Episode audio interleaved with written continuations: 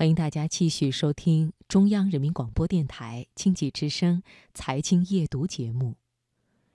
陈大年是盛大联合创始人，WiFi 万能钥匙的创始人 CEO。我们今天晚上的读人物，就和大家一起来分享他最近在哈佛创业论坛上的演讲，一起来听一听这位连续创业者多年的创业感悟。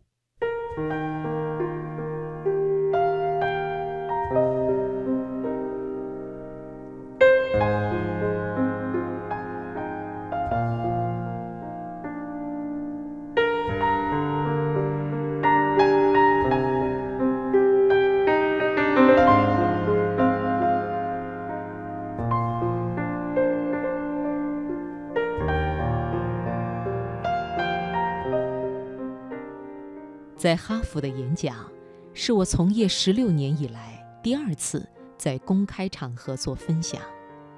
我很珍惜这次难得的机会，希望讲一些我自己认为懂的东西。所以，今天我就来总结一下，在过去十几年创办企业的过程里，自己最大的心得和感悟。讲之前，我先纠正一下原本的英文标题。中文标题叫做《创业者如何正确的偷懒》，我觉得合适的翻译应该是 “Be lazy, be success”。从拼命创业到 “Be lazy, be success”，是我在十六年的创业过程中最大的转变。Be lazy 是一种什么样的状态？连上网络是我在二零一三年九月成立的，到今天接近三年半。这三年半里，我每天的工作时间差不多是六个小时。那么拼命又是什么状态呢？十多年前，盛大刚起步，那个时候我平均每天工作接近十五小时，一年大概也只休息七天。我们从小到大接受的教育是传统的成功学教育，比如说大家耳熟能详的“勤劳致富”，对不对？所以我们也一直是以这样的心态工作的。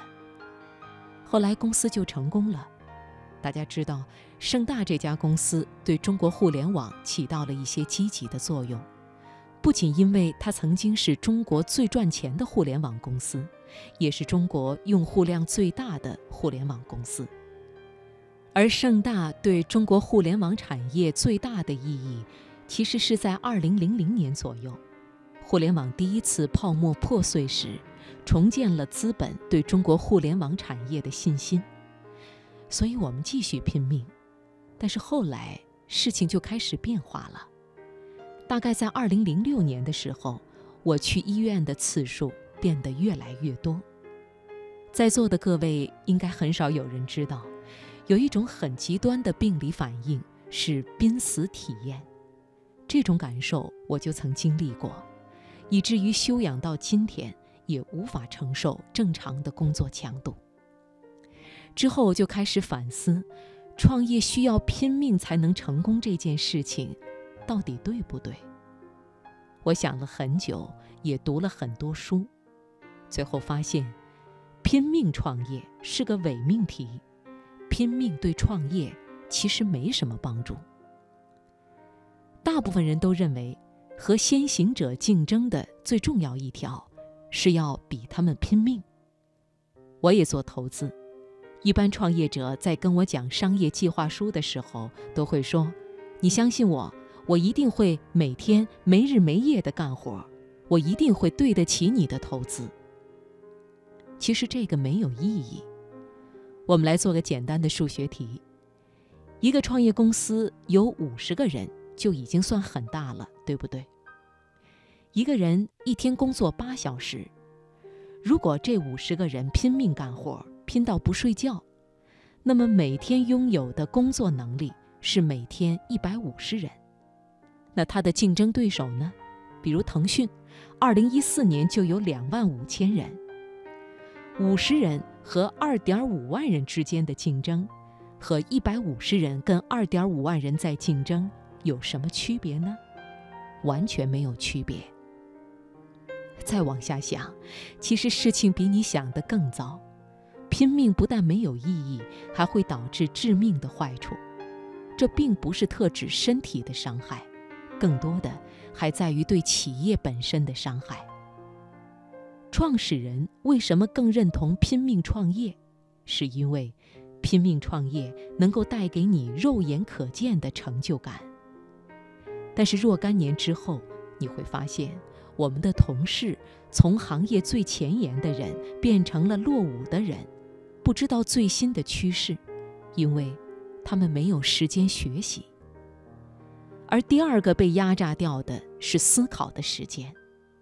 为了赶进度，越来越失去思考的习惯，越做越发现你前置考虑的时间越短，越做停下思考的时间越短，然后失败概率逐步增加，每一次失败都会引起很多员工士气的低落，整个事情就会变得越来越糟糕。而当公司走得越来越差的时候，第三件很糟糕的事情就发生了，在以前，半夜一点我说开会了，然后所有员工跟我进会议室是经常性的。而在这样的状态下，如果遇到了计划外的事件，你能怎么办呢？通宵不睡。而这个时候，公司就会变得越来越脆弱，可能一两件突发事件就能让公司脱离正轨。于是我开始复盘成功企业的路径，我们自己也包括阿里、腾讯。我发现，决定这些公司成就的，往往就是其中的几件事，而其他大部分的工作都是锦上添花。只要做对了这几件事，又不太在意短期利益的话，这些公司一样能够达到今天的成就。所以，从这个角度再回头看，就会发现，我们做的事情里最有价值的事情很少。如果你不追求一个短期利益的话，你可以把很多的，也许百分之七十到百分之八十的工作全部抛掉，之后公司就能够特别从容。今天我的演讲。事实上是想分享一种从容的管理公司的思路和想法，从而推动公司从容的获得成功，也能够让生活过得从容一些。所以我对我的投资人说：，当你看到一个企业的老板不上班，但公司却保持了高速增长的时候，其实你不应该焦虑，而应该感到高兴，因为。这是一个没有明星企业家的企业，它的成就来自于员工的努力，而这种结果是有机制保障的。所以，即使有一天这个公司的老板离开了，公司依然不会受到影响。这不就是一个值得长期投资的企业吗？